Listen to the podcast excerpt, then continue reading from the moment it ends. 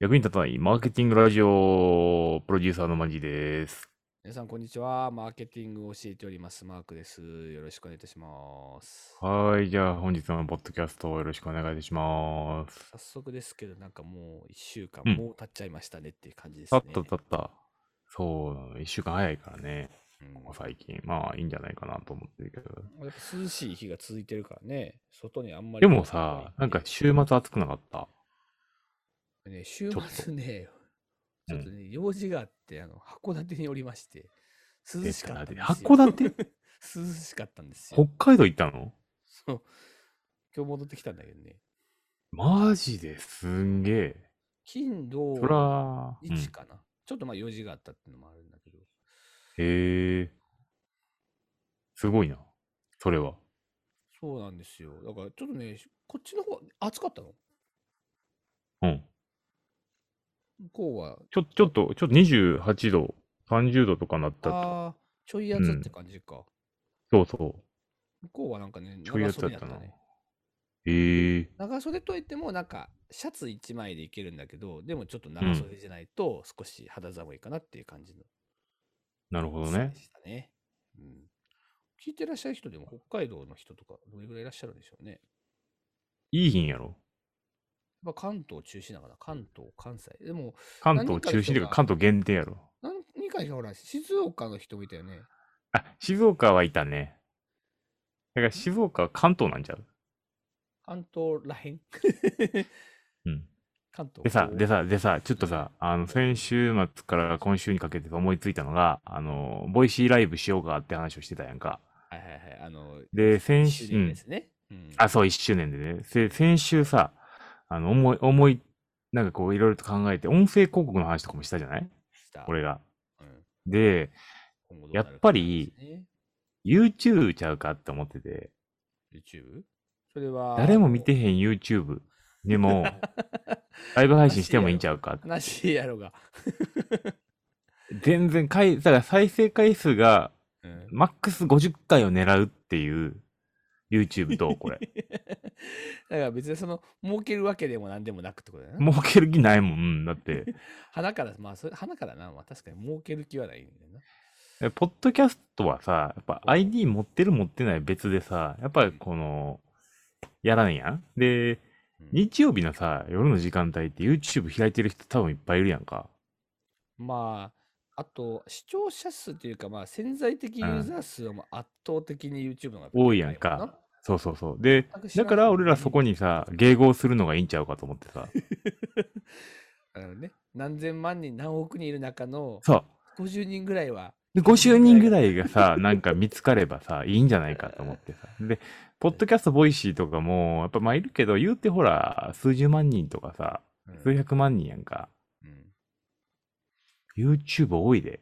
で、ストーリーとかやってるしさ、なんかまあ、俺ら絶対インスタグラムやろうって言って、一回も投稿してへんから、バレました。一回も投稿してへんから、自分たちの生活圏にないこと以外はできないのよ。なるほどね、だから、とりあえずこの音声今、撮ってるじゃない？で、ボイシーと、そポッドキャストだけど、同じそう音声を YouTube にも上げてみようう。違う違う違う。違う違う違う。う。どういうこと？ライブ配信。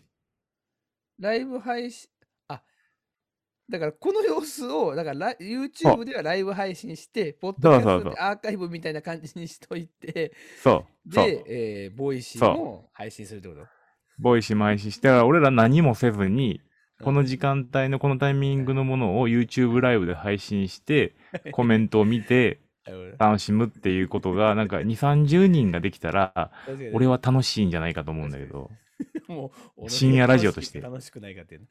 あでも確か そう。に深夜ラジラジオのノリ的には今さ、時間的にはちょうどそれぐらいの時間帯の配信やから、生放送的なさ聞い。てくれる人がワンチャンいるようなぐらいの時間帯で収録してるんですよね、実はね。そうそうそう。そうそうそうそう。確かに確かに。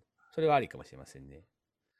でさ、なんでもこれしたらか、ボイシーの機能でちょっと俺らのアカウントじゃ使えへんから、うんもう YouTube やるしかないなと思ったんで、ちょっとこれねね、あの、いいんじゃないかなと思うんで、ちょっとこれねあの、これ YouTube にするか Facebook にするかちょっと悩んでんだけど、うんこのズーム、ズームで俺らやってるやんか。だからそのズームで YouTube に配信するか、Facebook に配信するか、もうこれもテストしようと思ってて。まあ確かにね、ズズームはあの連携がありますから、連携機能ありますから。そうそうそうそうそう。だから Facebook か YouTube と近いから、これを連携して出してみようかなと思って。これもしかしたら1周年から始めるかもしれないです。まあでもあれ、あれそうするとなんか YouTube も結局のところ。あ、残せる残せる。だから、あの、残した後にサムネだけ変えといた方がいいかなと思って。なるほど、なるほど。うん。で、あの映像がなければ、あの収益化にはならんらしいから、うん。だから、あの収益化目的ではないっていうのがもう明確にわかるよね。確かにな。音声だけの YouTube って成立してるんかな？リスナーの人とかも。でもちょっとチャレンジしてみたいけどね、どうなんだ そうそうそう。単地味にも分からへん単純ななんかその興味としてね。うん。ということでこれ、まあ、映像映像流してもええねんけど、おっさん二人が、しかもあの、俺なんてもう風呂上がりのおっさんやからさ、どこに需要があんねんっていう話やん。確かに。ちょっとまあ、いチうんャレンジしてみますか。そう。あの、ちょポッっとやってみたいドキャスト聞いてる人だけが、あの、このチャレンジは謎に理解できてる。し あ、確かに、確かに、ボイシー始まってなかっか普通に、あ、皆さんこんにちは、みたいな感じでね、なっちゃうた。よし。じゃあ一本目行きましょう。ポッドキャストのみの ネタでしたけど。いきますよ。じゃあ一本目いきますね。はい、行きましょう、行きましょう。じゃあ、はい、いきます。3、2、1。役に立たないマーケティングラジオ、プロデューサーのマジです。皆さん、こんにちは。マーケティングを教えております、マークです。よろしくお願いいたします。はい、じゃあ、今日、あれ、ちょっと待って。ストップストップ。はい。や待ってなかっちゃったか、これ。いや、ちゃうねん。何？どエラー出てるっぽい。ういうこボイシーさん。まあ、俺のボイシーのだけ。ちょちょちょちょちょちょちょ。とああ、エラーが出てるってこと？そう。あ、この様子もでも、あの、ポッドキャストではずっと配信するポッドキャストで配信してるけどね。だから結果今週、確かにさ、ポッドキャスト多分今日、今週1時間半ぐらい行くんちゃう？このまま行ったら。始まりがね、1時間半とか2時間。お前は喋れや、みたいな話になってるから、ポッドキャストで。でもさ、なんかこうやって、まあ、今多分必死に直してくれてるんだけどさ、うん。ちょっとあの、俺つなぎで話すけどさ、もういもうほんまに1年ぐらいやってるわけじゃない？うん。で、この1年間の中でさ、まあ、いろいろな、こう、機材のトラブルだったりとかさ、あったあったなんか。こうあれ、あれ、なんかうまくいってないとかな。あとなんか俺の声が全然聞こえないとかいうコメントされたりとかな。結構いろいろあったんですよね。確かにあった。だからこう毎週毎週こうルーティンのようにやってるわけですけれども、まあ、ボイシーの方もやはりこう、うなんていうのかな、操作ミスしちゃうみたいなね。とか、なんかボイシー自体がうまくいかないっていうこともね、まあ、あるわけです、ね。ありえるよ。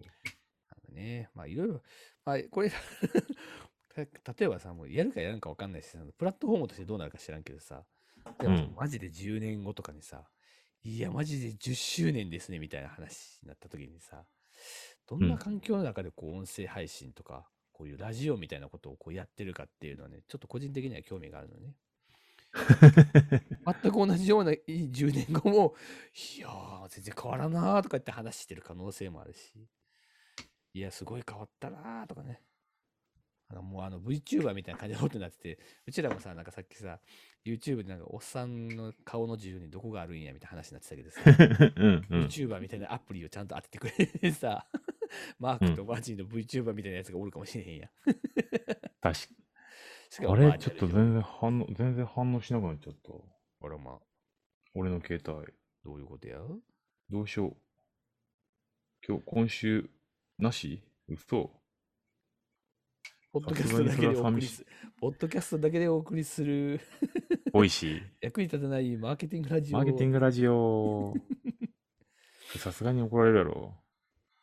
誰に？しかもさ、なんかさ、あーでもさ、これ、あの、一方があかんときはさ、だからもう一人がさ、取れればな、理想やねんけどな。あの、今週いろいろやったんですけども、皆さんにお詫びがございますとかあなるほどね。配信してさ、あの、10分だけね、毎日毎日、更新今週はございませんっつって。本当は火曜日、このネタを話す予定でしたとか言って。ポッドキャストで配信しておりますっポッドキャストで配信してて。おりますんで、えっと、大体6分ぐらいあたりかな、みたいな。聞いてください。やるとかね。まあ、そんな感じで、こう、お送りしてもいいんじゃないかと思うんですけどね。あまあ、でもさすがにさ、ポッドキャストの人もさ、いや、やばいぞ、これはほんまになんか雑談ただ聞いてるだけやぞみたいになってないから。コメントなんかね、いただいてるんでね、なんかちょっと読んでいきましょうかね、そしたらね。マジーさんが今いろいろと直してそうだね、確かに。えこれ直りそうなの？ちなみになんだけど。治りそう、治、治そうとしてるんやけど、携帯再起動してみたらどうなの？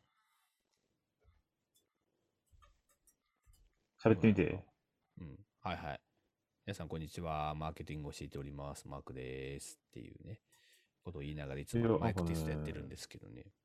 ボイシーの中に入力入らないんだよね。ほらまあ、なんでやろうな。耳は聞こえてんだけど。これはマジで一回止めるか？そうね。まあ、それか、俺がずっと喋り続けてもいい。一旦ちょっと喋っといてもらっていい？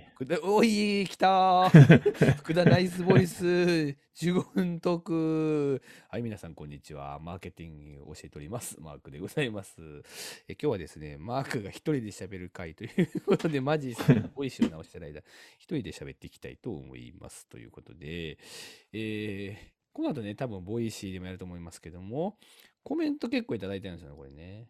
コメントいろいろいただいてるんですけれども、えー、どれもね、感想いただいてるということでね、ありがとうございます。いつもね、うちのあのマジはあの感想ではなく、このネタを取り上げてほしいってね、ネタ不足に困窮しておりました。あの皆さんからネタを募集してますって話になってるんですけれども、えー感想ね、でもいろいろいただいてますよ。ありがとうございます。なんかね、結構ね、面白かったのが、あの、えっ、と、タックスさんね。はい。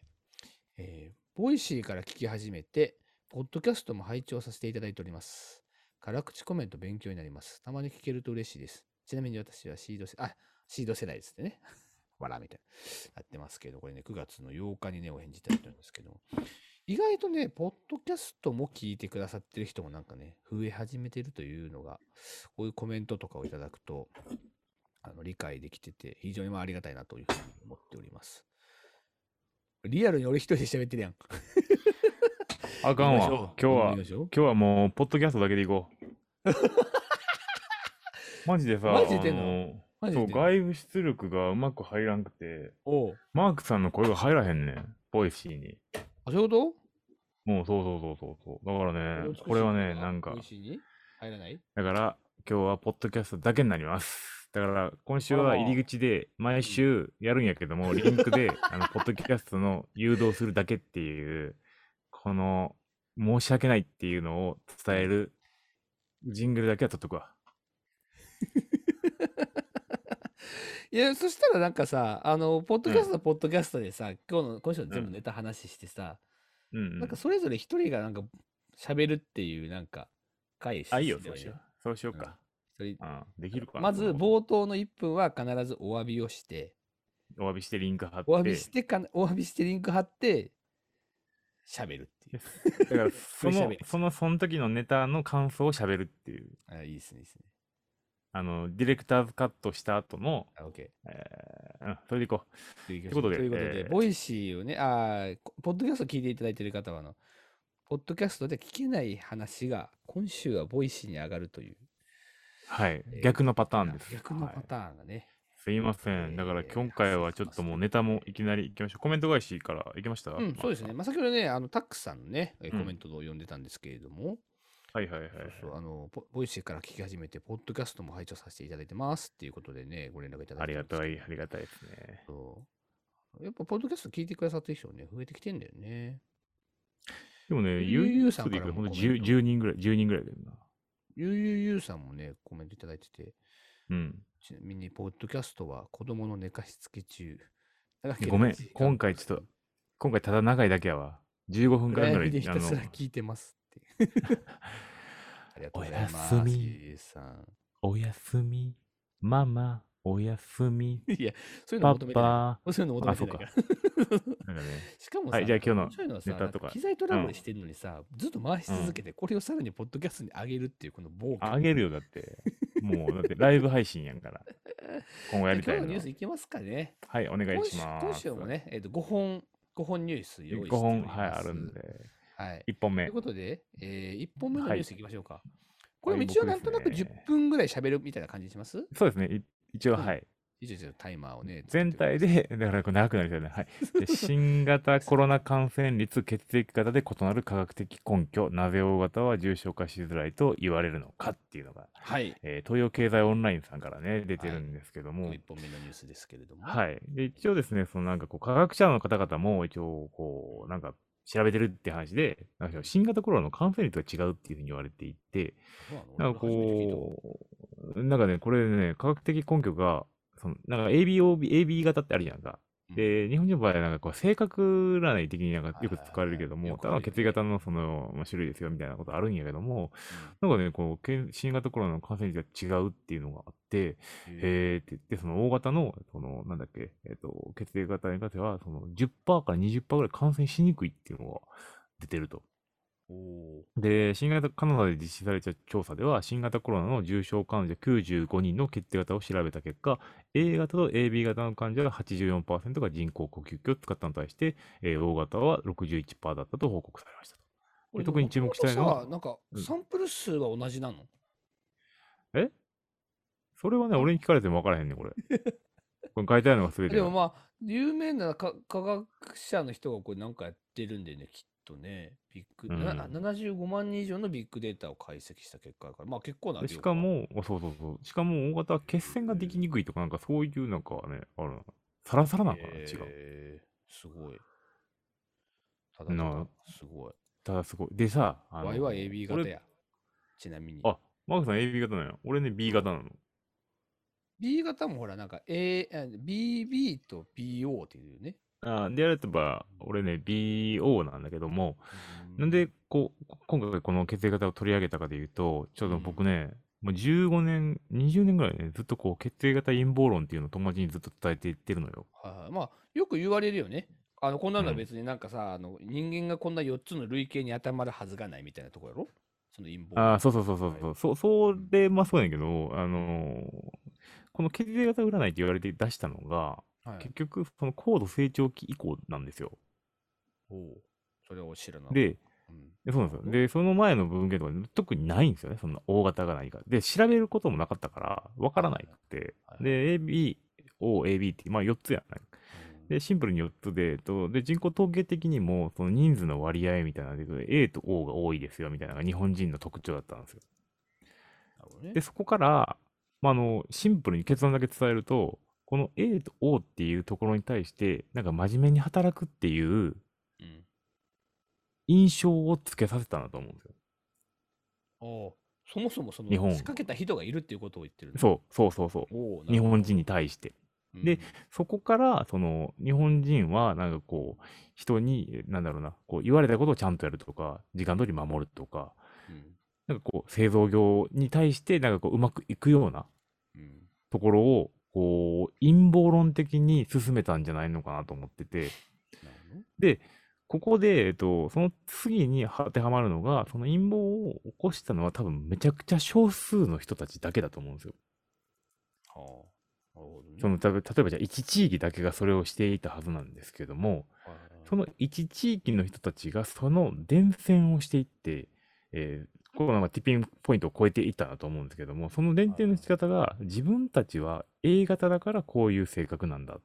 B 型だからこういう性格なんだっていうのを自分たちの中でなんかこう落とし込んでいって、その行動通りすることによって周りがそういう風に見えていってっていうはい伝染の仕方だと思うんですよね。まあ、これよくいわゆるなんかさあのセリフイメージをこう具現化していくって言われてるやつでさ、自分がイメそうそうそうそうそうージした通りの人間通りの行動を人間が取ってしまうっていうまあこれ心理学の中では結構。常識的と言われてるやつですけどねこれね。でたださらにこの陰謀論があるのは島国だから、その、ほ他の国の人たちとの、その、なんていうんですかね、少数民族なので、少数民族じゃないで、単一民族なので、うんえっと、他の考え方が入りづらいっていうのがあって、うんで、よりこう、なんか濃度が増していったんと思うんですよね。血液型に関しても。だから2、30年ぐらいで一気に、この血液型占いみたいなのが、なんかこう、流行り出したっていうのがあって、まあ自分はこういう人間なんだって思い込んじゃったらなんか自分がそういう行動を取ったりとかねするわけですけどね人はね。そうそうそうそうそうそう。だからそうそうじゃないと考えられないのが、例えばなんか僕 B 型なんですけども、親が A と AB なんですよ。ほうほで、おばあちゃんが O 型で。で、おじいちゃんが AB 型で、で、おかん、えっと、姉ちゃんが A 型で、俺の家族には B 型がいないんですよね。ほで、マイペースかって言われたら、まあ確かにマイペースなんだけども、全部の血液型に当てはまらないこともないんですよ。だからもうむちゃくちゃなんですよ、僕の性格って そもそもだってその、え、血液型によって行動がせいなんか決まることはないっていうのは一応これあの、学術的には定説になってますからね、これね。だから、だからあのね、もう全然当てはまらないから、なんやねんと思ったら、なんかそ、あ、そういうことか。ただ単に陰謀論やないかと。なんかただのなんかこう、噂レベルのものなんやなっていう。話を友達にずーっとしてて、俺はうん B 型やけども、悪いやっちゃうよっていう宣伝をしてる。まあでも周りからなんか確かにそれ信じる人からしてみたら、ああの人うん B 型なんやか、なんかこういうタイプなんだみたいな風にな。あるよ、見られよくあるあ見られてしまうのるもまあ良くない。あるあるあるあうんる。でもさ、話回り戻ってさ、とはいえよ、こうなんか性格的なものが決定づけられないっていうのはあるかもしれないけどさ、血液型に型があるってことはやっぱり何らかのさ、意味があるわけやから、それによってこううんなんかこういうコロナの感染率がなんか、ね、高い、低いっていうのは、これ面白い話ですね。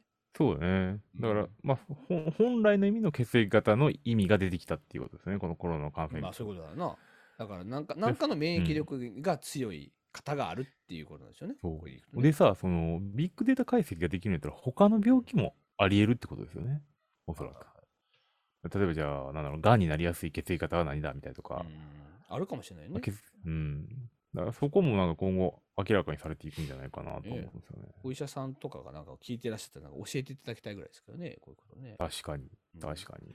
ちなみにすごいなんか悲しいことをうん言ってもいいですか、どうぞ。俺 AB 型って話したじゃない？うんうん。免疫力を強い順に並べるとっていうのがあって、うんうん。O 型、B 型、AB 型、AB 型の順に強い順らしくて、AB 型は最も、えー弱い型らしいです。あ残念やな。悲しい。AB 型一番少い。ない人種やねんけどさ、世の中には。うん。悲しいです。残念。免疫に弱いです。お疲れ様ですこれさ、頑張って生きよ頑張っていこう。これさ、あの、終わりがないからさ、一旦ここで区切る。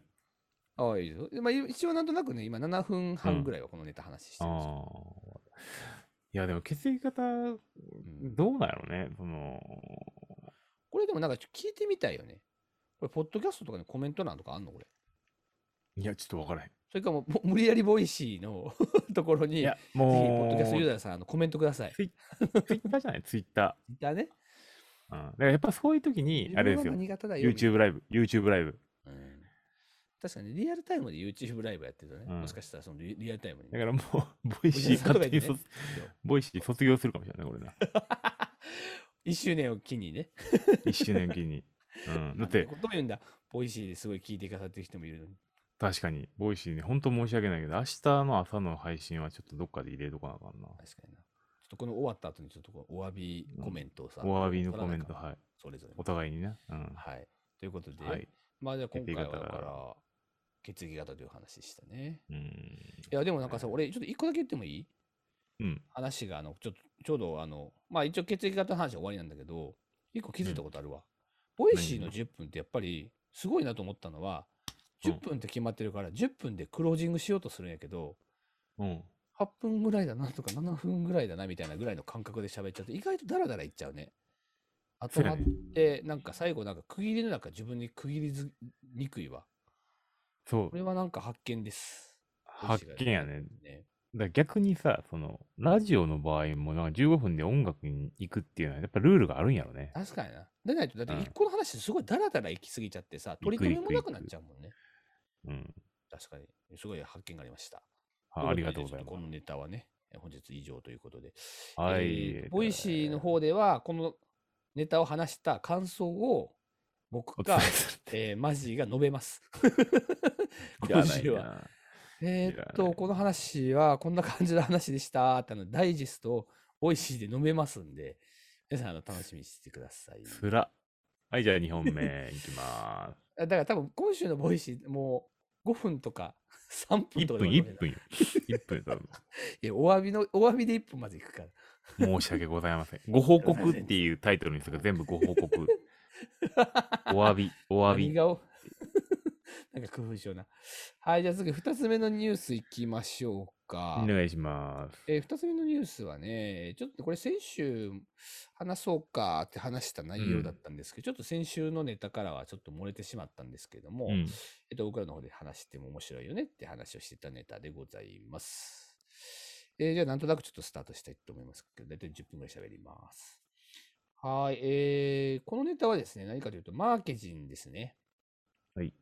えーデジタルマーケティング業務に携わる役職者の約6割が人材不足に悩むという、まあ、そういうニュースです。結構たびたび取り上げるんですけれども、結構マーケティング人材不足してますよと。特にデジタルマーケティングに関わるような領域の人たちには、えー人材がま不足しているんで、えーどうしましょうかねっていう業界の悩みみたいなものがまあありますという話をするわけですけども、ねえーまあ、実際これアンケート取ってみたら、やっぱり人材不足に悩んでる企業がこれどいういうふうにさ、質問したか気になるんだよな。ん。一応まあ一つ、ちょっといくつかね、質問が、あの項目が上がってるんで、ちょっとその辺なんか読み上げていきながら、うんうんちょっとあの話膨らましていきたいんですけれども、まずそもそもそのデジタルマーケティングに関する課題ということで、デジタルマーケティングの知識があり、えー施策を実施できるメンバーが足りないというのが、えーと6割。えーデジタルマーケティングに関わる人人数が不足しているっていうふうに、まあ、答えた人が、えー6割ということで、えーこの辺の人材不足がいや、これさ、1になってますよっていう、まずね、えーとこからスタート例えばやねんけどさ、うんじゃあ、マークさんに、と営業の人材足りてますか？って言ったら、うん、どうでしょう？ですって答える。でしょう、ですよね。でもこれ多分ね、聞き方としては、PDCA を、えーなんか高速に回せてないとか、デジタルマーケティングの予算が少ないとかっていうふうに、いろんなあのうんうん。質問があるわけだけど、やっぱりデジタルマーケティングでお困りのことないですか？っていう多分質問に対して、事前に用意されている質問にこうチェックつけてもらったときに、あ人が一番多いのは？ことが多いっていうのが6割っていうふうになるんだと思うんですよ。まあでも一番抽象度高いのがここじゃない？人材が足りないっていうさ。うーん。えだけどで実際問題、デジタルマーケティング人材ってさ、どデジタルマーケの人材をどこまでと規定するかにもよるんだけど、そこなんよ。あと期待値ね。とかやってる人とかは、でもね、かなり今足りてないから、うん。相当、まあ、バブルが来てますよね、この業界ああ、そうなの？じゃあ俺もちょっとそういうふうに言うとこかな。全然、ちょっと足元の技術力相当低いけど。いや、正直言うとさ、今、どういう人、もう今、なんていうのかな、広告のね、オペレーターとか、例えばリスティング広告にしてもそうですし、あの Facebook うん広告とかさ、SNS 広告っていっぱいあるわけじゃない、うんああいう、うん。いわゆる人がちょっとこう運用しないといけない広告。うんうんここなんかは、うちも人材業をちょっとやってるからさ、思うんだけども、うん。もう今市場にはね、大学生とかもね、たくさんもいてて、ちょっとできたら、企業が採用し,、したりする。ただ、採用っていうのが2つ、2種類あってね、うん、単純にあの正社員として本当に登用するっていう意味における採用っていうところと、うん業務委託として採用するっていう。ああ、バイトね。この2通りがあるんだけど、どちらかというとね、うん前前者じゃなくてね、後者のパターンが多いんですよ。うんその代わり、なるほどもうね、大学生とかでもね、バンバン業務委託とかで仕事してるよ、今。へで、話聞いてみると、別にその子が悪いってわけじゃないんだと思うんだけど、え。うんあここのスキル、このスキルレベルでやりますかっていう。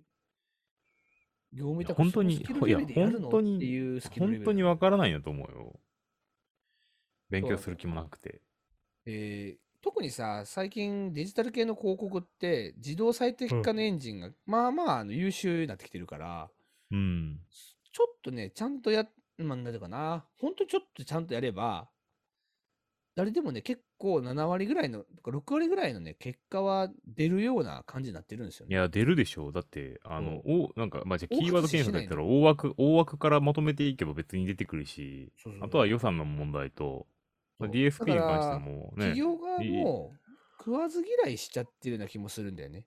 いや、企業側っていうとメタ化するとあれだけちょっとやったらできんのど、にって、ちょっとでやったらできんのにみたいな。だけど、まあ、それやらせるぐらいやったらもう外注頼もうかみたいなぐらいのノリなのいやそう、だからかもしれんけどな外、外注が、外注のノリがね、こん結構やばいかなと思っててさ、そかなり質が低いよ。エンジニアのさ、外部委託もあるやんか、受託開発的な感じで、まあ、丸投げするやつ。やっぱそのうんアプリケーションを全部こう丸投げするってよくあるじゃない？うん。海外そんなないやん、そんなの。日本ぐらいや、その、なんか受託開発で依頼するっていう。だからマーケティングもさ、外部に出してるけど、いや、大事な部分はあると思うんだけど、やっぱハウスに残っていく必要があるかなと思ってて、自社で育てるっていう。一部は。だから、一つ特殊なのはさ、別にその海外がいいか日本がいいかっていうのは別としても、うん。自分もこう経営やってるから思うけど、あの切りたくても切れないみたいな事情ってやっぱ日本企業ってやっぱ抱えてるのよね。はいはいはいはい。だから、お試しで、社員だったとしてもさ、うん。い一生懸命頑張って良ければ別にずっと残れるし、給料も上がっていくっていう構図なんだけど、うんあ、ダメだなと思っても切れないから、まあ、広告周りとかない外注に任しちゃうっていうのはあるのかもしれない。別にそれは、じゃあ何うちの社員がダメ何やらして、話という意味じゃ何やらしてんねん、他。うんまあでも結局物を作るか、う物を売るかしかやってないんだよね。うんだいたい営業と技術しかいないから、会社には。そのマーケターっていなくて。技術がでもなんかどんどん活発化している、あ、なんか、なんていうのかな、進化が激しいから、自社内にと広抱えてても広告の話？そ広告の話？広告だけじゃなくてって感じだけど、あの、マーケティングの手法とかもなんか最近いろいろ変わるじゃない、そっちの技術ね。プロモーションの現場はいはいはいにおいてはね。うんうんうん。だから、まあ、そのエンジニアさんももちろんそうなのかもしれないけど、マーケ系のプロモーターの人たちも、やっぱりなんかね、あの技術屋としてのマーケプロモーター、マーケティングプロモーション担当してる人たちは、まあ、ある種専門家みたいな感じになってるのかもしれないね。エンジニアそ そこで、そこでいくとさ、いや、なんかオペレーター部分は外注する必要もないかなと思ってて、なんか自動化もしながら。で、プロモーターに関しては、正直何事もコーチング、コンサルティングが必要だと思っててさ、うん。その外部の知見を入れ得れるっていう、はいはいはい。アップデートかからない、なんかもう結構問題なエンジニアとかもアップデートかかってないと結構こうスキル的にはもうレベル下がっていくじゃない？で、マーケティングもそうやし、ねセールスもそうやし、だからいろんなところでアップデートかけるには、自分で勉強するか外部が取り入れるかっていうふうにあって、まあ、そういった意味でコンサルティングとかっていうのは大事だと思っているんですけど、僕自身は。デジマに関しても、そういうコンサルティング的な要素の方を強めても別にいいかなと思うんだよね。うん。今後に関しては。そうね。だからね、デジタルマーケティング、デジタルマーケティングって言ってるけど、これ別にあの、マーケティングじゃないからね。反則プロモーション領域の話が主なんだよね。まあ、まず、大きく。まあコ、コンバージョンに重きを置くからね、デジタルマーケティングっていうふうに言っていくと、どちらかというと認知とかっていうのはあんま少ないもんね。そう。だからこのと、なんか調査も、デジタルマーケティングの領域をデジタル広告、CRO、CEO& コンテンツマーケ、CRM の4領域に分けて、人材が足りているか足りてないか、調査してみたみたいなふうに書いてあるけど、やっぱりそうなっちゃうんだなと思ってね。やっぱオペレーターに近いというか、まあまあ、オペレーターのさらに上流には企画者がもちろん当然いるんで、当然ながらこうデジタル広告や、慣れてきたらその上にある、まあ、企画とかプランナーみたいなところにも上がっていって、えーそれぞれのデジタルをどう横断的に使っていくかってことをこうプランニングしていく人たちになっていくんでしょうけどね。うん、まあでも、反則に、ね、なりやすいんだろうなってうん。ので、まあ今、今後、スキル的には当然必要じゃない？デジタルマーケティングっていうところでいくとさ。そうそうそうだから、なんかね、そまあ、の一部外注、一部コンサル、で、一部自前でやるっていう、なんかこのバランス結構大事かもしれないですね。確かにな。だから、社員で賄う部分と、うん。外注で賄っていく部分と、うんうだろうね。だから、TikTok とかが、たまあ、極論だから TikTok みたいな新しい広告が出てきたみたいな話になると、うんうんうん。自社の社員だと追いつかんから、だったら TikTok ばかやった人を、とりあえず外注で雇っとけば、一旦。その人は TikTok と回せるからね。確かにね。で、で、なんかまあ、効率が良ければ、まあ、インハウス、ハウスに入れ込むなり、なんかこう、コンサルとしてつけとくなりして。いや、それだったらずっと外注でいいんじゃい？ない極論言うと。で、ずっと外注を使いこなすな中の社員の人たちが、あ、TikTok こうやってやるんだっていうことが分かってきたら、プランナーのスキルが上がってくる。プランニングスキルが上がってくるから、実際オペレーティングのところはもう全部外注に任せて、社員ああ、としてそれはいいもね。機それは確かに。基本はもううん外注からいろいろ仕入れた情報をもとに、プランニングがプランニング能力をどんどんアップデートできる人が、まあ、社員としてふさわしくなっていくっていう感じなんですよねそうなってくると、課題はデジタルマーケティング領域の人材不足っていうか、プランナーの不足ってことですかね。あ、そうそう。で、実際問題さ、あの、とあるね、人材会社の社長さんとちょっとこの間話したんですけど、うんその人、あの、広告代理店の出身の人で、うん。うん。特にデジタル系の広告代理店の出身の人で、うんうんうんその、社員も全員がその代理店の出身なんですよ。ほうそういう業業界出身者というかね。で、うんデジタルマーケター専門のその転職斡旋とかこうしてるチームなんだけど、その人が言ってたのは、やっぱりオペレーターの転職ニーズはもうやっぱ全然ないと。ああ。が、もうそう企業の採用ニーズも全然ないっていう話で。いらないってね。はいはいはい。そう。だから、どれだけデジデルマーケティングを学校で学んだっていう人がいても、なかなかね、うん転職先がないんだって。だからみんな外注になっちゃうって話してて、企業が欲してるの、は、より上のコンサルとプランナー職だけが転職の需要が出てくると。なるほどね人。しかもやっぱなかなか斡旋できないっていうふうに言ってたから、ね今の話はだからあながちもしかしたら間違いじゃないのかもしれないですね。だから、プランナーを目指すべきっていう結論ですね。今う回は。ん、っていうのはあるかもしれない。デジタルマーケティングに入っていくってことですね。うんそんなことで、今日のネタは、ははい。2, 個二本目の話はあのデジ今日のタルマーケティング業務に、えー携わる役職者の役割が人材不足に悩むという話をしましたけれども、まあ、そのはい紐解きはそういうことですよという話でした。なんか、毎回答えを出していくスタイルに変わったんいつの間にか。いや、そういうわけじゃないけど、うん、まあいいか。この件に関してはなんかこう、で俺の得意領域ではあるね確かにね。答えみたいな話をしたけどね。じゃあ、次の、次のネタいきましょう。次のネタってみましょうか。確かに、ちょっと微妙になんかいちょっと待ってちょっと待って11分ぐらい喋ってるんだけど、ちょっと待って、マークさん。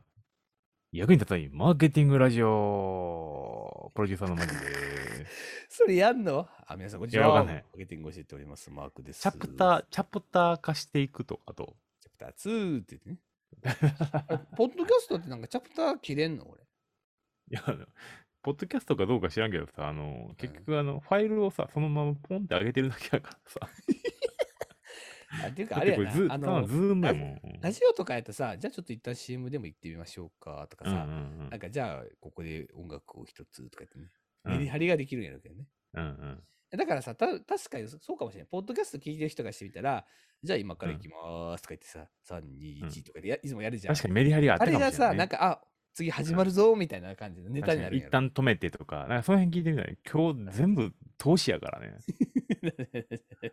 ボイシが、ボイシが使えなか3ったから。本目のネタ3本目いきましょう。おはい、願いします、3本目のネタマークさん。はい。です。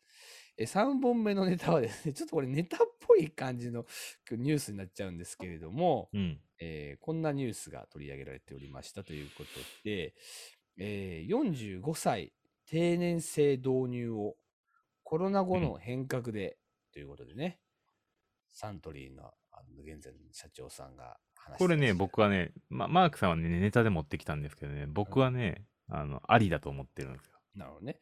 ちょっとどういうニュースかっていう話を軽く触れておきますと、えーサントリーホールディングスのね、まあ社長さんが、えーといろいろオンラインセミナーに出席して、なんかいろんなお話しされてたんですけども、ウィズコロナ時代に必要な経済社会、えー変革について、45歳定年制を強いて社会会社に頼らない、えー姿勢が必要だっていうふうに、えー述べられたんですね。つまりだから定年の時期を早めて、もっと、えー自由に生きてもいいんじゃないかっていう、なんかそういうお話なんですけれども、これあの2チャンネルとかね、いろんなあのネタサイトとかではすごい取り上げられまして、もう45歳で定年っつったらもう45 5歳以降、俺何して生きたらいいんだみたいな話とかね。この社長自体が今、実は62歳の社長さんなんですけど、じゃあおお前もう引退やろ、今すぐみたいな話とかね。だから、その、ネタ化して取り上げてられちゃったんですよね、これね。うんうんうん。そうそうそう。その辺がね、多分ね、あの、浅はかなコメントやなと思ってて。うんまあ一つあるのはさ、なんか45歳で定年だっつったら、じゃあその後なんか一生遊べるだけど退職金よこせみたいな意見が結構あったんですけど、市場には。すごいね、そこれの考えってだから方。よ仕事が終わるってことはその後仕事をしないっていうなんかすごいこう強烈なメルハリをメリハリをこう感じてる人たちが多いんだなっていうのはその記事をちょっと見てねすごいだからやっぱ思ったんですよりね。、うん僕とかマークさんみたいな、そのなんか流れ物みたいな感じじゃなくて、うん一般の人たちは定年まで働き続けるマインドを持ってるんだなと思っ定年っていう言葉があくまでも会社が終わってもう仕事を辞めるっていう考え方。うんこの考え方がもう圧倒的大多数なんだってところに僕は衝撃を受けたんで、逆に荒波さんはそれを差し込むっていうのは僕はすごいなと思って。そうだよね。だからまあ、うんここの中でマインドの違いがあって、定年ってことはもうこれで仕事が全て終わりで、残りは仕事をしない余生なんだっていうこの考え方に基づくなら、確かに45歳で定年なんだったら、残り45年の人生を遊んで暮らすんだから、当然ながら仕事もしないから金をよこせっていう意見は確かに真っ当な意見のように聞こえるんだけど、発想じゃないんだよね、そもそもね。そうそうそう。なわけあるか、ボケって感じだな、確かに。そう。もう生涯もっと自由にこう働くとか、その生きるっていうことに対して自由な姿勢があってもいいんじゃないのっていうふうにね、おっしゃってるあとは、その、荒井さんがおっしゃってるのは、うんまあ日経ビジネスも定期的に荒井さんってこう取材を受けてるんだけども、はい。大体、その社会人になって、若手の時代は勉強をすると。で、その勉強の、えっと、予算を、その積み重ねたものを、えー全部消化しきるのが大体40代前半ぐらいで終わってしまう。はいはいはい。で、そこからは、えっと、過去の経歴だけ、過去の知識だけで進める人材が多すぎるところを問題視されていて、でちょうどいい区切りなんで45歳に定年制導入して、えー定年になった時に再雇用するんであれば、ネクストチャレンジとしていろいろとまた勉強しといてねっていう、そういうメッセージなんですよね。あそうね。一応なんかその、次の日にちゃんと一応尺、これ2ちゃんでおとかネットで重い、重いのがこれバズっちゃったのもあって、うん。次の日にも取材受けてらっしゃるんですよね、これね。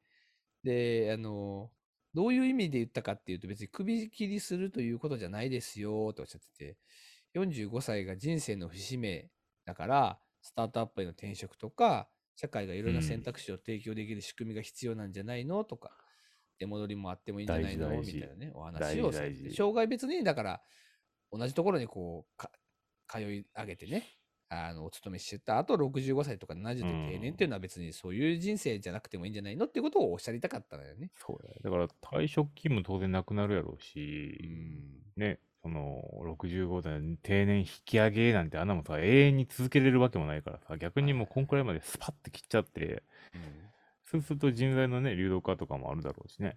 再雇用したい人材だけ残すみたいなことも企業側としてもやりやすいし、まあだから残された人たちそこなんだと思うよが頑張るみたいなのもあるだしね。うんマジさん言ったみたいにさ、残したい人間だけ残してみたいな話とかもあったと思うんだけど、うんこれがだから、全体的な意見からしてみたらさ、やっぱりその自由に働くっていうことに対して不慣れな人たちっていうか、雇用されるとか、やっぱり与えられた仕事をこなすことをルーティンとしている、まあ8割ぐらいの人が大体、まあ、世の中そうなんだと思うんだけど、ね。そういう人たちからすると、やっぱりその、いや、これは弱者救済してないしいやと。いや、だからそそその発強者の想でいくとさ理論やろっていう、なんかそういうことだと思うよね。いや、なんかその発想をちょっと展開してもらいたいのは、じゃあ、うんじゃあ、多分ベーシックインカム導入した方がいいんですよ。はいはいはい。必要最低限のね、ところは保証するっていうね。だから、その、だらだらと行きたいんでしょうと。60まで、70まで、80までと。うん今までの状況で。だったら、ベーシックインカムしちゃって、もう働かなくても済むような形にして、なんかこう、田舎暮らしでもしたらいいじゃんっていうのが思うんですよ。で、なんかどんどんこうスキルアップして、働かして、社会に価値を提供していきたい、もっともっと働きたいって人だけが働けばいいじゃんっていうのがうん、多分、ベーシックインカム導入のきっかけになると思うから、この45歳定年制から、もしかしたらベーシックインカムに入ってくるんじゃないかなと思うんですよね。絶対に変わらへんけど。いろいろこうなんかニュースにもさコメントがこううん流れてるんだけど、あ面白い考え方だなってなんか思うのがあってうんうんうん。例えばねこうとある方がコメント書いてらっしゃるんだけど、まあ、出戻りもあるみたいな話を、えーでもね。うん。すしたって話したと思うんですけどつまりだから45歳までが別になんか人生の終わりじゃなくてそこから次のスタートですよみたいな、うんうんうん。そういう意図があるんだっていうふうに釈明されたのに対してコメントがついてて、出戻りもあるって、技術ある人材を再雇用で安く働かせる方便でしょう。こんな会社に後々の発展につながる技術が育つと本気で考えてるんかってこうやっていう言い方してるんだけど、うん。っていうコメントが実はあのね。うんで、このコメントってなんかすごい象徴的だなと思うのは、45歳で確かにあの知識もどんどんちょうど上がってきているところで、まだ別に体力的にも全然衰えがうん。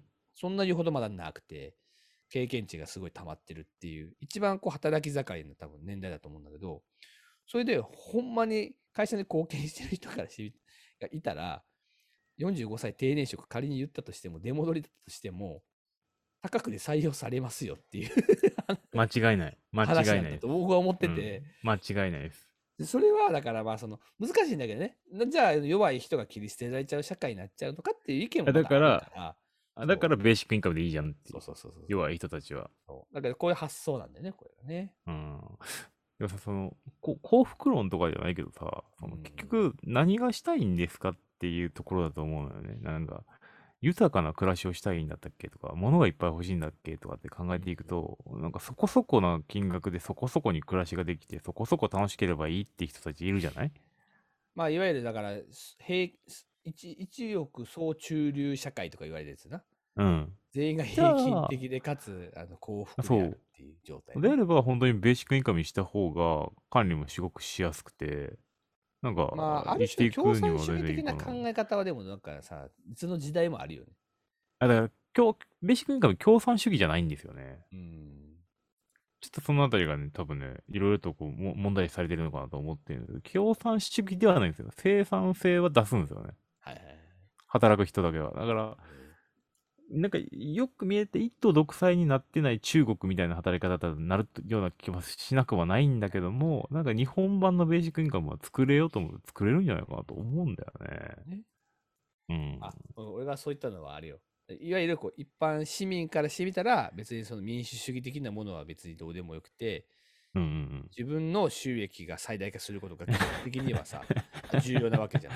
それはさ。そうだね。別そうだねに誰誰かを揶揄してるわけじゃなくて、それは普通じゃん。うんうんうん人が人々からしてみたまあら、なんかさ、国家がどうこうよりも、やっぱりまず自分の生活が安まあね、定できる確かどうかってねいう。。そうだよね。まあマズローの5段階欲求で言うならさ、やっぱり生存欲求みたいなものがやっぱ最初に来るわけで、まあそこを脅かされそこ。そこクリアされてると思うんだけどな、その、今のものの量だと考えると、カロリーベースでも、面白いなと思ったのはさ、なんか、シェアの考え方も。定年が終わったらなんか仕事しなくてもよくて、なんかゆゆっくり過ごさせてほしいみたいな考え方確かにまあ、ある種、うんわからんでもないけど、でもなんか、でも、もっとそ、そんなのずっと学び続けたらいいし、成長し続ければいいじゃないかっていう考え方にはなんないのかね。でこれで結論としてここまで反発があるってことは多分これ導入されないんじゃない？おそらく。まあ、だから、特に大企業の場合は、ほら、うんいうなんか労労働組合とかもたくさんあるからね、そこの中でも利益もいろいろあるだろうからね。で、結局、えっと、45歳定年制は導入されないけども、45歳のキャップっていうのは多分発生すると思うんですよね。なるほど。70、80までに定年がなったとしても、45歳で、えっと、役職定年が発生するとか。なるほどな。うん。だからけ、結局同じやねんけども、言葉尻だけは、なんか、70歳まで頑張ればっていうので、10年間をこう、日々、こうオペレーターとして過ごしていくみたいな。定年が全ての仕事が終わるっていう考え方やからやっぱちょっと脱却しないといけないね。もう、無理コメントがよ。面白いもん。うん45歳から退職して遊んで暮らせる年金制度作ってほしいとか ベーシックインカムですけどね。うん、まあそうなんだけどさ。うんその代わりまあ、いいいよと、あんたお金配るけど、あんたすごい低最低限の生活になりますよって、このコメントしてる人に言いたいけどね。まあ、最低限の部分で言うと、別に働きたくないんだったら、本当に生活保護にしちゃえばいいと思うんだよね。まあまあね。うん。働きたくないなら。でもそれはならないじゃないですか。世間体を気にするかそこどうでもどうなんだろうね。ら。うん。じゃったらベーシックインカムって形に変えてしまった方が、多分極論みんな幸せなんじゃないっていうのは思うし、働きたい人は働くと思うんだよな。なるほどね。ちょっとなんとなく10分ぐらい喋ってきたんですけれども、ちょっとあそうかそうかそうか最後まとめの話をちょっとしていただけると。まとめでいくと多分45歳定年制は、うん。おそらくできないし、で、今後、えっと、数年ごとに、えー年、定年の引き上げっていうのは発生していって、えー地獄のような毎日がずっと続いていくっていうのは間違いないと思うので むしろ、ね、80までこの定年がね、80とか90までなっちゃうかもしれないよとなっちゃう、いや80 80歳まで定年ですって言うと、80歳までこの工場での仕事を頑張らなきゃならないのかっていうのを、このルーティンをずっと繰り返さなきゃならないのかっていうのが、えっと、思うところだとは思うんですよ。なるほどね。という今日のまとめで、今日のというか、今回のね、まとめ、この単元のまとめでございましたということで、うんまあ、皆さんはあの働き方についてね、どう思うかというのを考えるきっかけにしていただければと思います。はい。まあ、今、はい。ということで、今日3本目のニュースですね。はい。きっと水曜日には、あの、お詫びコメントがお詫びです。えーそう、我々が45歳定年します。申し訳ございませんとかいうお詫びコメントが、えーきっとボイシーで流れているということですね。定年ぐらいでいくと、僕とかマークさんとかもいはしな何社、何社経験してるかわからんからな。うん、なんか、定年って言われても、なんかどこで定年を迎えるのかは説あるよね。いろんな会社関わってるからさ。うん無理や。無理無理無理。どの会社でで定年するか説っていう。自分の会社持ってる時点でもう定年なんてありえへんからにな。。確かに。死ぬほど働き続けますよ、最後まで。はい、ありがとうございます。頑張りましょう。はいはいじゃあ、今日じゃあ4本目の話ですね。今週のニュースですけれども。3じゃあ、ちょっと早はい速いってみましょうか。役に立たないマーケティングラジオ。やるのね。プロデューサーのママジいですいと。思いますよ。はい、皆さん、こんにちは。えーマーケティングを教えております。マークです。よろしくお願いいたします。ということ本当で、にボイシー使えないとか受けるな。今回4つ目のニュースでございます。はい、お願いします。えートランスコスモス、韓国企業の楽天市場出店を支援するグローバル e コマースサービスを提供開始というニュースでございます。これよくわかんないんだよな。うん、これはなんか、そんなにほどうん複雑な話じゃなくて、あの、韓国の企業さんが日本の楽天市場とかに出店するときに支援を行いますよっていう話です。越境じゃなくて逆のパターンね。はいはいまあ、あの、よくあるのが、ほら、ち最近 Amazon のさ、日本語の、まあ、日本語のページってサイトというか、まあ、Amazon Japan のさ、EC サイトにさ、結構その中華系のブランドがどんどん入り込んできてて、うん。えーよくあるのが、ほら、2021年最新版機能の、まあ、〇〇ですみたいな。結構コモディティ化してる商品に対してさはいはいは、い。これが最新ですよとか、これが本物ですよみたいな、こう、うんうんうんあってね。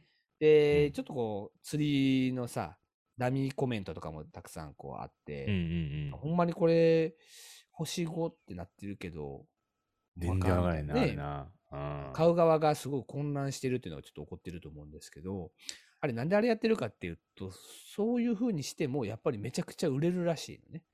うんうんうんそこで中国企業がこの Amazon にちゃんと出商品出品して、で、Amazon の中である程度その星5とか星4のコメントをたくさんつけて、で、Amazon チョイスに選ばれて、うんうんうんで、たくさんあの売れると儲かるよっていうね。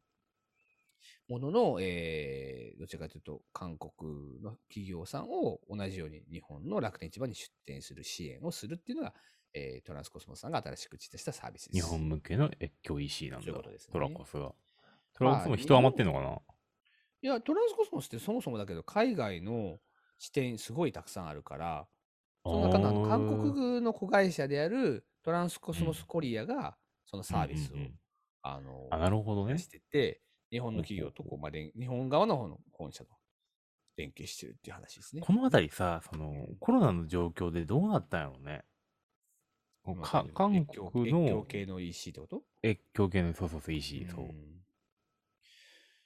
まあそもそもだだけど、やっぱりコロナの影響もあって、いろんなものが EC 化加速したじゃないですか。ものすごいことになってますよいねや。教育ももちろん当然オンライン化してるっていうのもあるし、やっぱり EC で物を売りたいっていう企業が当然ながら増えたりとか、あとよくあるのが、ほら、あのご飯屋さんとかがさ、ちょっと稼げないからってことで、例えばラーメンとかもパッケージにして、なんか通販でこう売るみたいなことを急にしあったねりとか麺、何やったっけラーメンのあの EC サイト麺麺。ね、EC サイト。やっぱそういうのを考えると、韓国もやっぱり同じなんじゃないですか？やっぱりその人々がもう物をオフラインでやっぱなかなか買いにくい環境もあるから、うん。EC 化しようって話だと思うんだけど、単純に考えて韓国の人口と日本の人口の差で考えたら日本の人口の方が圧倒的に多いわけで、もともと韓国の製品って日本にね、輸入したりするものも多かったわけですけど、だからそこをうんマーケットとして捉えようっていう、そういう動きじゃないでしょうかね。なるほどね。うんまあ、同じように、だから韓国から中国に出店するみたいなものもしかしたら支援してるのかもしれないですけどね。してるよね、多分ね。まあ、でもやっぱり人口の内需が弱い国はどうしてもやっぱり外外国への輸出とかに頼らないかんから、まあ、韓国企業がそうやって外に出ていこうってすること自体は別に悪い話じゃないのかなというか、必然的な流れかなというふうに思って、このニュースを見てたわけですけれども、だから並行輸入のじ事業者がどんどんどんどん多分じゃあ淘汰されていくのかな。うーん。競合はそこになるもんねダイレクトでもう、だから楽天とかアマゾンとかに出品しちゃうから、中間の業者はちょっとこうしんどいよね。うん。むしろ、だから物流の業者が結構活性化するって感じじゃないかな。物流もね、今めちゃくちゃ大変らしいね。もうそ通販がもそもだけど伸びすぎて量もうん量もすごい増えてるんやろうしね。絶対量も増えてるんやろうし。ね、後輩、後輩結構大変じゃん。その 2C のさうん、後輩うん。あれがね、今後大丈夫かなってぐらい。でもめちゃくちゃ早く届くからさ、めっちゃ助かってんだけど。そうね。あの結構さ、自分も早く届くことに慣れちゃってたんだなっていうのをそう感じたうん経験が実はあって、うん。いつもは Amazon で結構買うのよ。メインはね。うん、し知ってる知ってる知ってる。で、えっと、ちょっとこう、椅子にやっぱり長く座る時間が増えたから、うんちょ。っとなんかいい座布団みたいなもの欲しいなと思って。で、調べてたの。うん。でなんかお尻が痛くならないやつみたいな感じで。うんうんうん。で、アマゾンと楽天とかもいろいろなんか、ことがいろいろ調べてたんだけど、うん。えー同じようなものがあったんだけど、楽天の方がちょっと安かったのもあって、じゃあ楽天で今回買おうと思って、楽天で買ったのよ。うんうんうん。そしたら、なんか3日後ぐらい。になって、ようやく届く、あれ？ああ、次の日届かないんだ、みたいな。感覚があって、えこれいつ届くんやろうと思ったら3日後、4日後ぐらいに届いたんだよ。でもう、俺の中では、もう、頼んだら、翌日。翌日ぐらいには来る感覚にすごいなってたから、わかるあれ、これ3日間とかのタイムラグってあれなんだ、こんなに帰れへんよなな。んだなっていうのが、すごいね、感じたの。マジね。アマゾンすげえやから。わかる？この感覚わかる？だって、今さ、わかる腰が痛いなとかさ、お尻が痛いなって思って買おうとしてるわけじゃん。うん。で、買って3日後じゃないのよそうそうそう今解決したいから、問題を。で、アそうなのマゾンって意外と、今、しんどいなと思ったら次の日に解決できるから、どちらかというと本当にあの、お店に行くような感覚で買ってたんだそうそうよね。。そう。明日買おうっていうやつ、そアマゾンとか、だから、その、ヨドバシさんとかもそうだけど、楽天の翌日とか当日うん配送してくれるんだけど、これがね、本当に素晴らしかったってことに改めて気づいたんだよね。う。楽地味なんだけど天で買うのは、もう楽天しか出店してない健康サプリの会社さんがあって、あのー、ロハ、ロハスポーツっていうところなんだけどう、ん、ここのね、プロテインがね、すごく美味しいんで、ちょっとマークさんおすすめなんだけど、うん。美味しいのよ。あのー、カカオ味のロハスポーツのあの、プロ、ホエイプロテインが。それ楽天それだけなんだけど、他のやつは翌日に。届かなくてもいいっていうことね、それね。そうすなわ、ち。そう、そう、定期的に来ればないいとか、そういうことだよね。そう、うんそういうことなんですよ。アマゾン以外ではね、もう買わないね。あこのね、翌日配送の便うん、利さっていうものをね、知らず知らずのうちにもう生活スタイルの中で享受してたんだなっていうのをね、ちょっと気づいた経験でして、うんこれがすごく、あ最近だから越境が EC なんで頑張ってるなって思い越境 EC だってもうなんか、仲介の倉庫がないと多分もう成り立たないよね。うん。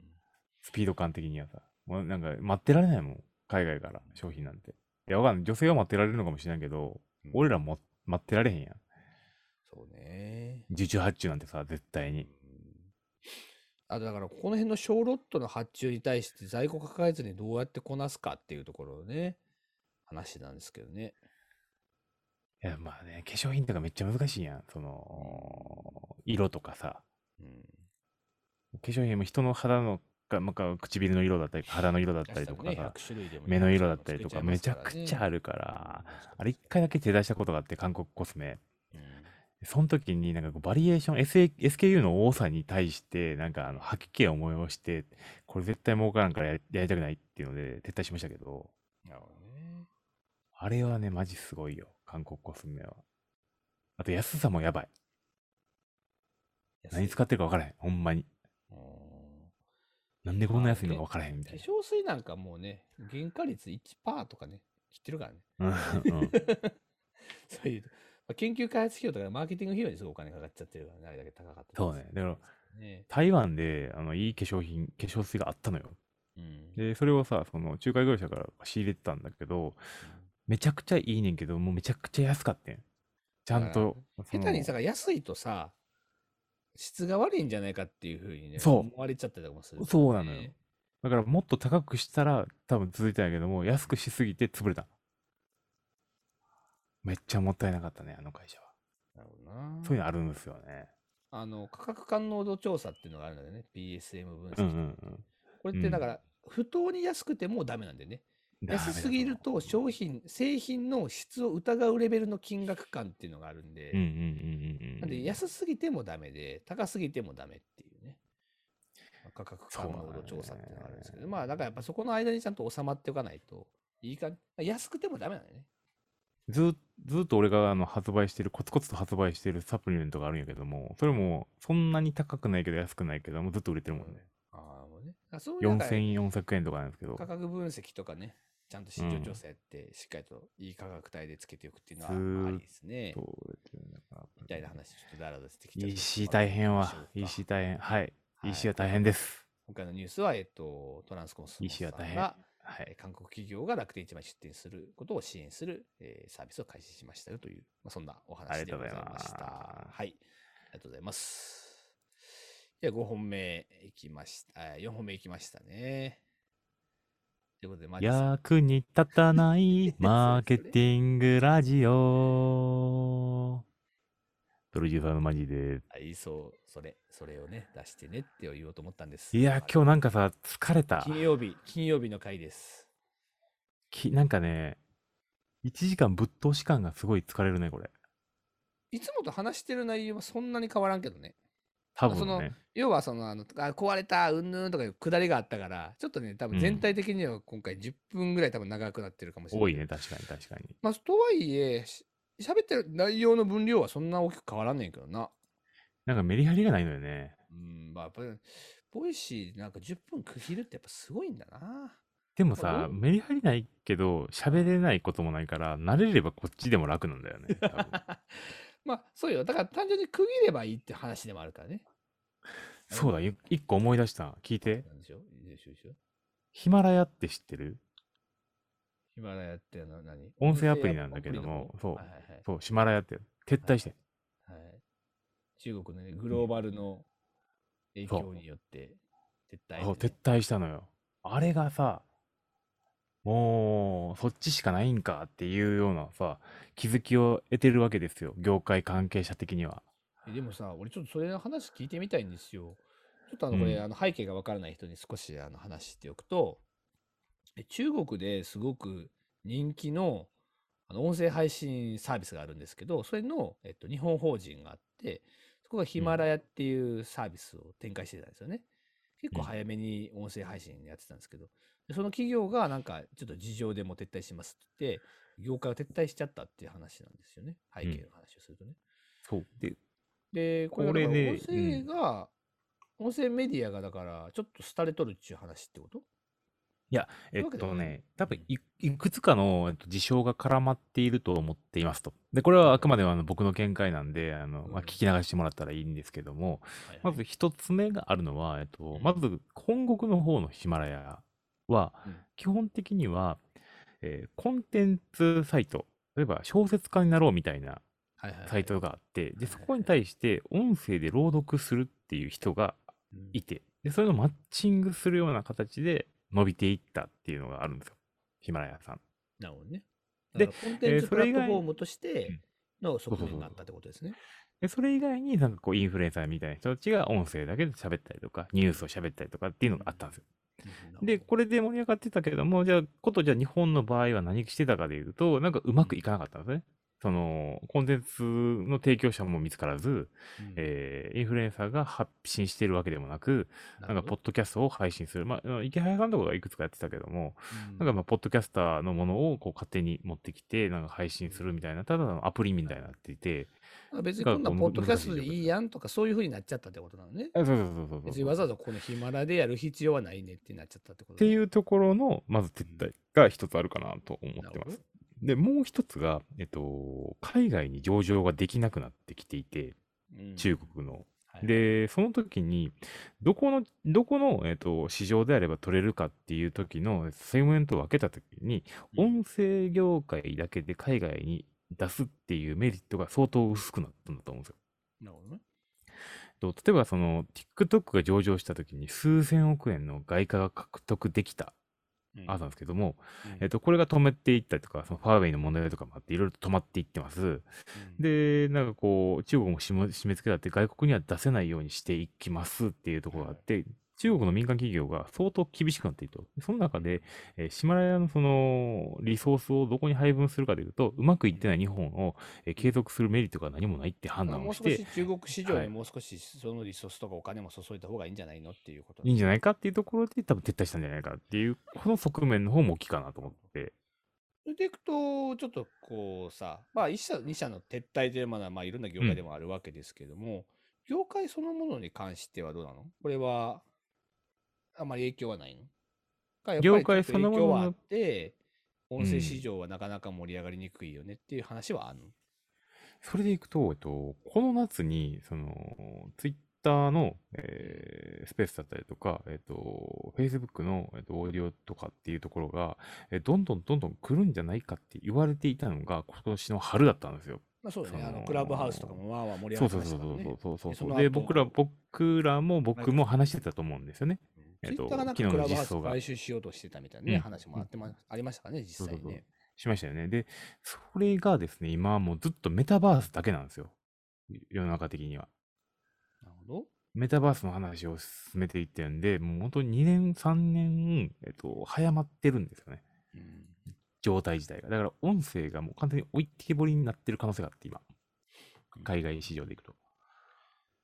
まあ、映像日本のとか、もっと言うとう空間、仮想空間のサービスそうですね。そうです、そうです。そういうところにもっともっと今火がついちゃってるってことね。そうなんですよ。だからそこにリソースを割いていって、もしかしたらそのヒマラヤ自体もなんかそういうところに突っ込んでいったりとか、えー TikTok 自体もなんかもうそちらの方に誘導していっているから、まあどちらかというとやっぱそのメタバースとかそっちに寄っていくのは音声ってもうだいぶこう下火というか、また地味な産業になるなっていう印象を持ってるのもあって、我々も YouTube に行こうかみたいな。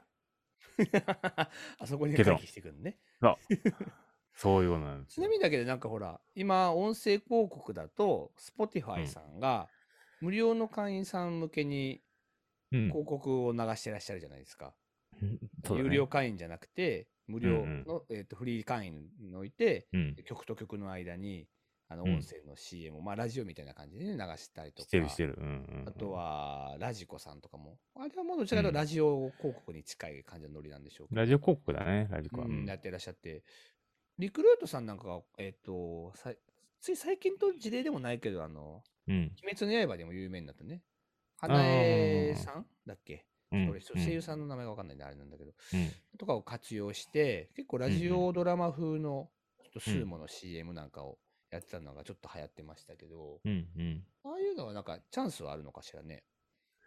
特にお金がなくても、Spotify のサービスとかちゃんと利用したいみたいなユーザー層、特に若年層ユーザーってそういうの多いと思ってるんですけども、まあいや、それだったら音。声サービスじゃなくて、ただ音楽サービスでいいんじゃないかな。その中に差し込まれる音声広告って感じになっちゃうってこと、あそうそうそうそうう。んだから別に、その、なんていうの、音声メディアがある必要がなくて、はいはいはい。どちらかというと、本当に Spotify の無料音楽を聴いてる人たちにそれ差し込んでいけばいいだけかなと思うんだよね。あ音声さ配信サイトそのものが別に盛り上がってるというよりは、うん。プラットフォームとしてた音楽聴くプラットフォームはもともとあって、うんうんうんそこに対して差し込む音声広告は流行るけど、音声サービスそのものは流行んないんじゃないかっていう。問題点としては、そのう、ん利用ユーザーがこれ以上伸びない場合は、広はい告主さんもついてこないってこともあるんで、その、インフルエンサーとかの人たちますからね。そうそうそう。だからその人たちも入ってこないってことがお発生するので、まあ、儲からなきゃね、全然来ないと思うんで、なんか配信者も止めていって、どんどんどんまた動画とか、えーまあ、仮想空間とかになんかチャレンジするみたいなことも多分出てくると思うので、そうなってくると、えっと、まあ、音声、まあ、一コンテンツだなぁと思ってますね。まあ一定割合音声の広告は流行る可能性はあるけどもってことね。うん、うん、ううんん、あると思う。やっぱ目で見ずに耳だけっていうのは。そうそうそう。だから僕らも耳だけっていう、まあね、環境の配信をしていきたいなとは思ってるけども、なんか音声メディア単体っていうよりはなんか動画の中に差し込みにはどうすればいいかとか、そういうことを考えていった方がいいんだろうなと思うけどね。うんまあでもなんかほら、ラジオってさ、一定割合すごい根強い人気があるじゃない、うん。もちろんその、家の中でラジオ聞いてる人もいるかもしれないし、あの車の中ではね、特にラジオなんていうのは、まだまだ一般そうね的なような気もするんですけど、あるあるあるそれはどうなんでしょうね？いや、それは残るでしょう。だから、その音声残るんだけども、やっぱり配信者っていうのは限られてくると思うんですよね。だから何かバックボーンがあって、そういう宣伝をすることによってメリットがある人たちしか残らないとか、うんもう単体だけしか食べていけないっていう人たちはなんか残らないんじゃないかな。なるほどね。やっぱ他のところで食べれていけるんだ最ら近あの YouTube とかを本当に車乗りながらずっとのの、ね、あの流し続けてるああ、人もいそうやね。ますからね。うん。YouTube っていうのはいわゆるその YouTube の音楽とかじゃなくて、こういうなんかこうラジオ的なね、なんかお話系のやつをずっと YouTube の流す。うん、だって、うちの息子とかも iPad でずーっと動画見てるしね、車の中でも。うん。うんそうですよね。うちのラジオもなんかほら1時間とか1時間半ぐらいポッドキャストで長く。まあね主流がこっちになったからね。どどういうふうに、まあ今日、今週は特にね。うん今週は特に。はいだからもしかしたらこのままこっち行くかもしれない、俺は。おお、出た。ボイシーは10分。直るかな？わからんけど。でもなんか、まあ、僕はなんか、ボイシーはボイシーで10分のメリハリみたいなものもなんかあるのかなとは思うけどな。いや、それはね、あるとは思うねんけどね。えいや、全然別に Voicy を否定してるわけじゃなくて、たまたま今日壊れたわけだからな。うん確かに確かに。いや、最近なんかね、昔、一昔前、えちょっと前ぐらいかな、なんか言われてたのが、うん。なんかあの、 Voicy も、うちら言うてもさ、300回とかさ、結構な回数取ってるじゃない、うん。だから連続再生されたとしてもさ、相当数の時間をずっと聞き続けるぐらいの分量はもう一応ストックがあるわけです確かにけど、。確かに確かに。なんかね、車に乗って実家に帰る最中にずっと Voicy 流し続けてましたって人がいて、えー、すごい。Voicy ってうちらのラジオな。俺 うちらの10分ラジオなんか5時間ぐらいずっと再生してたらしいね。すごいな、その人。つわものもいらっしゃるようなんで。しかもそれちょっとなん確か倍速再生してたっていうか、まあ、2倍速ではなかったらしいんだけど、1.2倍ぐらいかな、再生。俺ら2倍速したらほんと聞き取れへんからなそう。そううちらのさ、なんか Voicy って本当1.2倍が限界ぐらいのなんかスピード感でそうそうそう喋ってるよね。。早口やね。うんあ。確かに確かに。盛り上がったら特に早口やね。だからそういうね、つわものもいらっしゃったということもあってね。はい。ということで、今日のニュースいきましょうか。え、行く？俺、これ今日のニュースかと思ってたね。もう一応、まあ皆さんに言っておくと、今日のニュース何を準備してたうん何やったっけ？言います喋らなかったけどね、結局ね。うん。喋らなかったけど、まあ、どうでもええんやけどさ、うん食べっ子動物が若者の間で大ブームっていうね、話をね。いやさ、俺さ、そういうわけです食べっ子動物じゃなくて、アスパラガスが好きなのよ。えやめ、やる？この話する？アスパラガス。わかる？行きましょうか？10アスパラガ分話ス。します？10分じゃなくて、多分1分で終わんねんけど、おおー、出た。ここ美味しないアスパラガス。アスパラガス。アスパラガスってあの野菜のアスパラガスか？違う違う違う、ギンビスが出してるアスパラガス知らん？え？何？それ知らんぞ。嘘絶対知ってるってアスパラガスってあのお菓子。あの、よ、四なんかあの、人の指みたいな大きさのさ、第4節号みたいなぐらいまであるやつ。わからん？ああ、なんかあの、クッキーみたいなやつか。そうそうそうそうそうそうそうあーはいはいはいはいはいはい。あれさ、コーヒーにめちゃくちゃ合うねん。あ、そうなのあんま甘くはないんだよね、これね。だからといってなんか、こなんかね、クッちょっとねキーみたい、な塩感じ味う、ガガリガリ塩味があっね、塩味で、ねだからそれがね、コーヒーにめちゃくちゃ合うっていうのを言いたかっただけだから、このニュースを選んでたから、別に喋らんでもええって企いう。業らしいニュースを選ぼうとしてたわけね。そう。あ、これでもアスパラガスビスケットっていうんか。知らんかった全然知らんかったわ。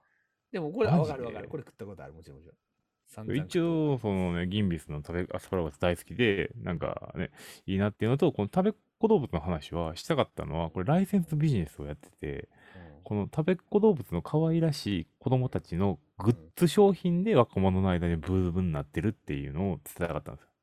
え、この、マジで、このキャラクターが、ここのキャラクターのライセンスビジネスなんですよ。そうでしょ。ブームになった理由が。なんならこれちょっと手書きぐらいのなんか、簡単なノリででしょ？はいましたみたいなキャラクターやんマジかよってなるやん。うんマジかよってなるやん。このキャラクターを認知させてて、だからその、育てたので、そこで、えっと、食玩になったらしいんですよね。おうこのキャラクターが。で、このキャラクター可愛いから食玩をな、な、こう並べようみたいなとか、なんかコレクターみたいな形になったりだとか、なんかいくつかの試作を出されていて、で、それでブームになったっていう、この記事はね、なかなか面白かった、ね SNS でもバズってるって書いてあるな。そう、そうなのよ。あまりの反響の大きさに驚きましたって。でしょあでも確かにさ、これ食べっ子動物ってさ、絶対に知ってるじゃん、みんな。絶対知ってる。絶対知ってるから、あ、あれや、みたいなのを多分感じやすかったんやろな。どの世代でも。そう、だから年寄りだろうが。大体このキャラだもんな。アレルギーが入ってないからみんな食べれるっていうさ、そういうところあったから。ね何が売れるかわからんな、これ考えると。だからそう、だからやっぱりアスパラガスがうまいっていうのをちゃんと伝えたかったんやけど、うんその前にちょっと音声広告の話しちゃったから、今日はもう終わりやなと思いつつ、もう1時間20分ぐらいずーっとみんなで喋って結構るね。喋りましたね、今日うんね。というでことで、これをえ YouTube 配信したいね今日以上ですか？あ、以上です。はい、すみません。ありがとうございます。以上です。ははい。ということで、まあだからこれ確かに YouTube に配信してもまあ、聞く人もいれば聞かない人もいるかもしれないけど、別になんか我々からしてみたら収録してるだけやから、収録をただ単になんか外で見てるか見てないかぐらいの感覚で喋れるってことね。要はね。そうそう。そうそう。いいじゃないですか。やってみましょうよ、これそうね。。そうだよね。ちょっと。 Voicy の人には1ミリもこの情報伝わってないけど。うん ということで、今週は。はい、ありがとうございます。じゃあちょっと今週からはちょっとポッドキャストがメインになるかもしれませんけども、よろしければ聞いていただまたければなと。来週は Voicy に戻るんじゃないですか、確かにはいというこ。とで、皆さん聞いていただいてありがとうございました。ありがとうございました。はいバイバイ。